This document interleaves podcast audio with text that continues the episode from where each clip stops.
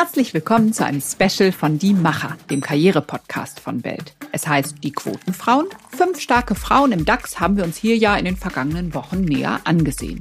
Wie haben es die eigentlich in die Chefetagen von Weltkonzernen geschafft? Und das sind zum Teil wirklich sehr interessante Karrierewege. Und spannend ist natürlich vor allem, was kann man aus diesen Erfahrungen für sich selbst mitnehmen? Und die besten Tipps, die haben wir deshalb hier zusammengetragen. Mein Name ist Anja Ettel. Und ich bin Inga Michler. Ja, das waren echt sehr beeindruckende Frauen, die wir hier im Podcast getroffen haben. Jede einzelne natürlich eine starke Persönlichkeit. Und mit ganz unterschiedlichen Nationalitäten. Eine Französin hatten wir hier dabei, eine Spanierin, eine Deutsche, eine Deutsche mit rumänischen Wurzeln, eine Amerikanerin mit Wurzeln in Taiwan. Ja, wirklich sehr divers. Und trotzdem gibt es so viele Gemeinsamkeiten zwischen ihnen. Überraschend, finde ich. Ja, finde ich auch. Die größte Gemeinsamkeit ist vermutlich, wie entschlossen sie ihre Karriere angegangen sind. Entscheiden, machen, durchziehen. Das ist also vermutlich auf jeden Fall eine wichtige Zutat für eine steile Karriere. Ja, und die Königin der Entschlossenheit, die ist für mich auf jeden Fall Belen Garijo, die Chefin von Merck, die ja auch gleichzeitig die erste Frau ist, die es überhaupt allein an die Spitze eines DAX-Konzerns geschafft hat. Ja, das ist schon bemerkenswert. Und definitiv ist sie von allen Managerinnen, die ich bisher getroffen habe, die entschlossenste. Sie hat mir das auch mal gesagt. Ich kann gut Entscheidungen treffen. Und dazu gehören eben auch harte Entscheidungen. Ja, und da stehen ihr zwei weitere Managerinnen aus unserer Runde eigentlich nur wenig nach. Serena Lin von Bayer nämlich und Renate Wagner von der Allianz. Stimmt, die waren auch echt tough. Mussten sie ja auch sein. Sie mussten schließlich schon reihenweise Jobs abbauen. Renate Wagner zum Beispiel als Chefin des Asiengeschäfts. Jedes einzelne Schicksal breche ihr das Herz, sagt sie.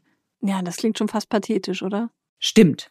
Aber pathetisch bleibt sie dann eben nicht lang, sondern wird gleich ganz programmatisch. Die Zukunftsfähigkeit des gesamten Konzerns müsse man schließlich sichern. Ja, und so ähnlich hat das auch Serena Lean von Bayer ausgedrückt. Die hat in dem Zusammenhang von Resilienz gesprochen. Resilienz der gesamten Firma. Es mache niemandem Spaß, Stellen zu streichen, aber manchmal gehe es nicht anders.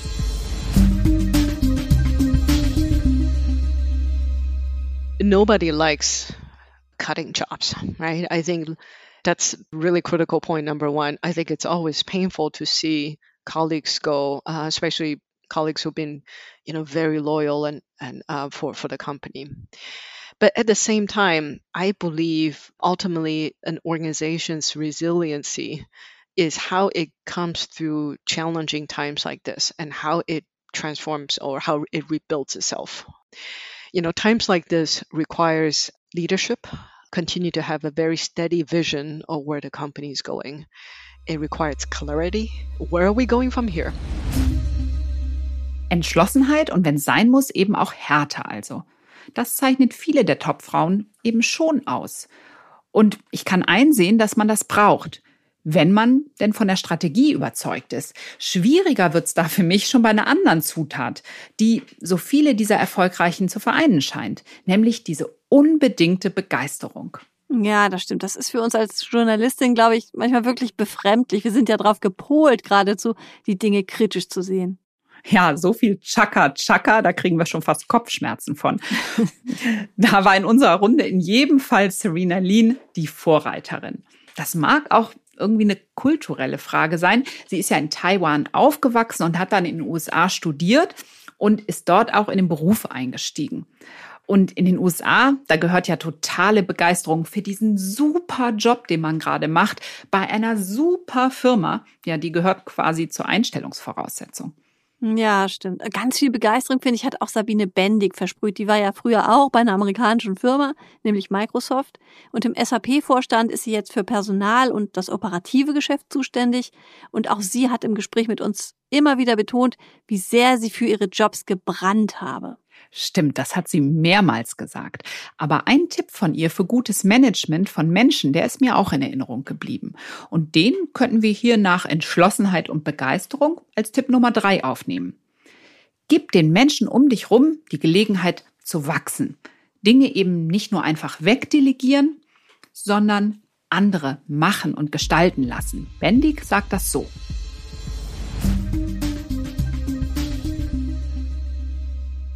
Delegieren hat ja immer so ein bisschen dieses Ding, sie nehmen Sachen, schauen die an und sagen, okay, das macht A, das macht B und das macht C und ich möchte gerne jenes Ergebnis. Und ähm, Für mich ist es mehr das Thema Entwicklungsräume schaffen, ähm, Menschen die Möglichkeit zu geben, zu wachsen, mit ihnen daran zu arbeiten, dass sie wachsen in diesen Rollen, dass sie eben mehr Platz einnehmen können, mehr Verantwortung nehmen können und sich eben auch zeigen können. Da kommen wir zurück auch zu dem Thema, wie entwickelt man eben auch Menschen weiter. Und dadurch, das ist die einzige Art am Ende des Tages, wie sie tatsächlich sinnvoll skalieren können.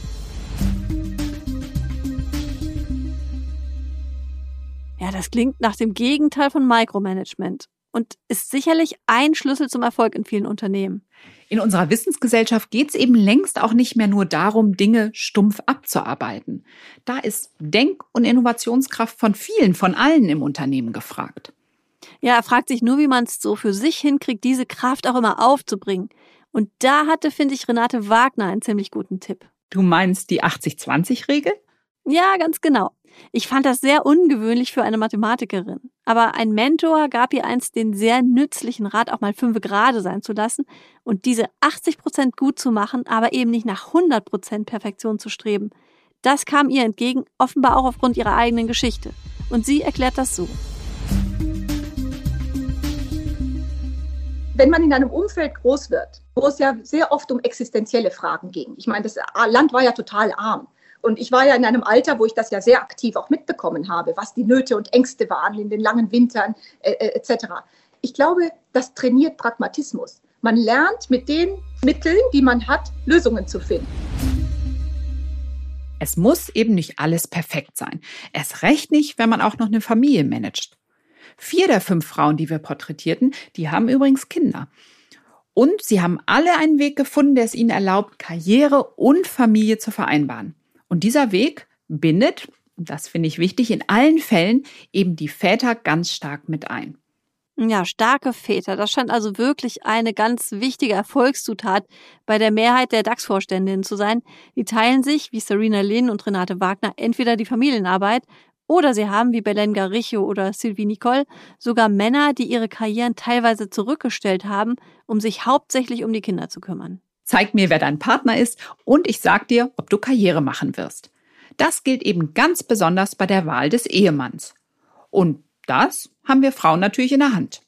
Das stimmt. Und so ähnlich hat das Belen Garicho auch mal formuliert. Die hat gesagt, man muss es quasi schaffen, das schlechte Gewissen beiseite zu schieben und zu der Entscheidung zu stehen, dass man Karriere machen will zur Karriere treiben lassen, das sollte man sich natürlich trotzdem nicht selbst, wenn einem der Partner den Rücken frei hält.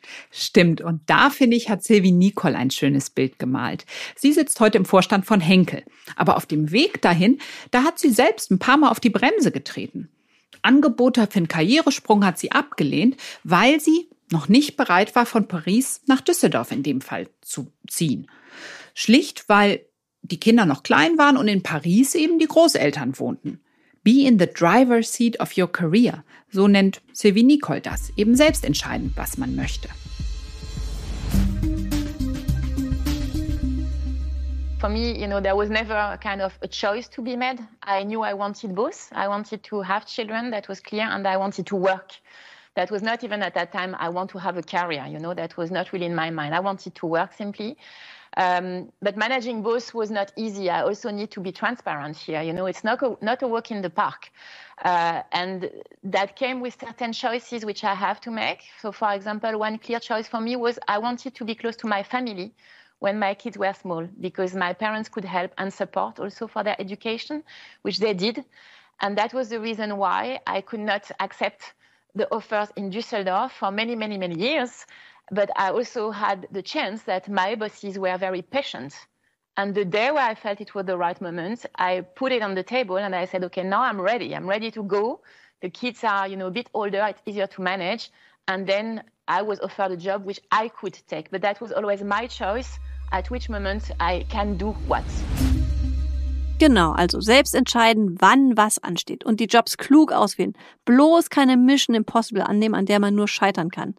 Dazu muss man natürlich ehrlicherweise sich und die eigene Leistung auch realistisch einschätzen können.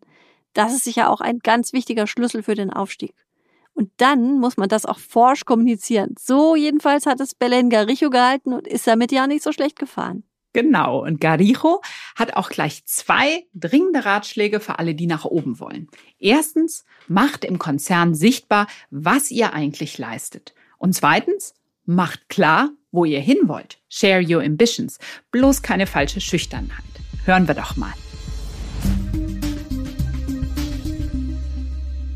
We tend to focus on the job, right, and forget that there is a world outside us that also need to know what we do, mm. right? So I really encourage our female individuals to be proactive when shaping their careers, when, when really do not be shy to, to, to share your aspiration. Do not take shame to, to, to share your ambitions.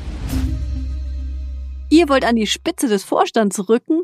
Dann sagt das auch. Platziert es in den richtigen Netzwerken. Das wäre also der Rat von Belengaricho. Ja, Anja. Und damit haben wir jetzt schon eine ganze Liste von Ratschlägen zusammen. Ja, stimmt. Was ich aber auch noch interessant fand, keine der Frauen, die wir gesprochen haben, hat gesagt, dass sie ihre Karriere geplant hat. Im Gegenteil, Belengarijo zum Beispiel hatte, naja, sagen wir mal, einen eher windungsreichen Werdegang. Sie wollte ja eigentlich Ärztin in eigener Praxis werden. Hat halt nicht so geklappt wie geplant. Und als Renate Wagner ihr Mathestudium begann, da hatte sie ja auch noch keine Karriere in einem DAX-Konzern im Blick. Ja, und einige der Frauen sind sogar von echten Außenseiterpositionen gestartet. Serena Lynn zum Beispiel, die musste ja schon wegen ihrer Herkunft und sehr traditionsgebundenen Familie eine ganze Reihe von Hürden überwinden. Und daneben, neben diesem Drive und dem Willen, das auch zu schaffen, gehört offensichtlich zu einer großen Karriere auch die nötige Portion Glück. Ja, definitiv. Und noch ein Punkt, der mir aufgefallen ist, das Styling. Wir haben dafür ja auch Kritik bekommen, so nach dem Motto, mit einem Mann würdet ihr darüber nicht reden. Stimmt, wäre aber auch nicht so spannend. Die meisten Manager, die wir bisher so kennengelernt haben, die tragen einfach die Einheitskluft aus Anzug, Hemd und Krawatte. Es gibt da nur wenige Ausnahmen, zum Beispiel Francesco de Meo aus dem Fresenius-Vorstand, der hält es anders. Ja, und die Frauen, die wir gesprochen haben, die waren da, finde ich, ganz schön ehrlich. Sie machen sich nämlich allesamt natürlich Gedanken drüber, was sie anziehen. Serena Lin von Bayer ist mir da besonders in Erinnerung geblieben. Sie hat sogar ganz offen angesprochen, wie befremdlich sie mal ein Gespräch mit einem Kollegen fand. Der hat ihr nämlich geraten, sie solle sich doch mal ein bisschen edler kleiden und dann soll sie doch bitte auch noch eine persönliche Note reinbringen in ihren Style. Ja, das klingt echt kompliziert. Aber es hilft natürlich oft total, wenn man ehrliches Feedback von außen bekommt überhaupt Feedback. Ich glaube, mit das Beste, was einem auf dem Karriereweg passieren kann, ist ein guter Mentor. Oder eine gute Mentorin natürlich. Der oder die einem hilft, sich immer wieder selbst zu hinterfragen und Herausforderungen anzunehmen, an denen man auch wachsen kann. Ja, deshalb ist es sicher kein Zufall, dass fast alle unserer Gesprächspartnerinnen Mentoren hatten und dann im Verlauf ihrer Karriere auch selbst zu Mentorinnen geworden sind natürlich. Ja, und dann ist da noch die Sache mit der Quote. Die war ja immerhin titelgebend für unser Podcast-Special. Wie sehr hat eine Frauenquote den Managerinnen bei ihrem Aufstieg geholfen und wie viel Wert legen sie heute darauf? Und naja, was soll ich sagen, das Ergebnis war ziemlich eindeutig. Genau. Die meisten, eigentlich alle fünf, haben betont, dass sie eine Quote auf ihrem Weg natürlich nicht nötig hatten. Naja, oder dass es sowas damals schlicht gar noch nicht gab. Stimmt. Die ehrlichste Antwort hat aus meiner Sicht Renate Wagner gegeben. Sie hat offen zugegeben, dass sie zum Karrierestart gegen eine Quote war. Sie fand das total überflüssig. Aber als sie dann nach Jahren aus dem Ausland nach Deutschland zurückkam und gesehen hat, wie wenig sich seitdem getan hat, da hat sie ihre Meinung dann doch geändert. Was Sie über eine Quote meinen und ob Sie Ihre Meinung geändert haben, das schreiben Sie uns und doch gerne. wenn Ihnen noch ein Karrieretipp einfällt, den unsere Macherinnen bisher nicht genannt haben, dann schreiben Sie uns den unbedingt auch. Ja, den greifen wir dann gerne für Sie in Welt oder Welt am Sonntag auf. Die Macher als Podcast, die machen jetzt erstmal Pause. Und wir sagen an dieser Stelle Tschüss und auf Wiederhören. Es war uns eine Freude.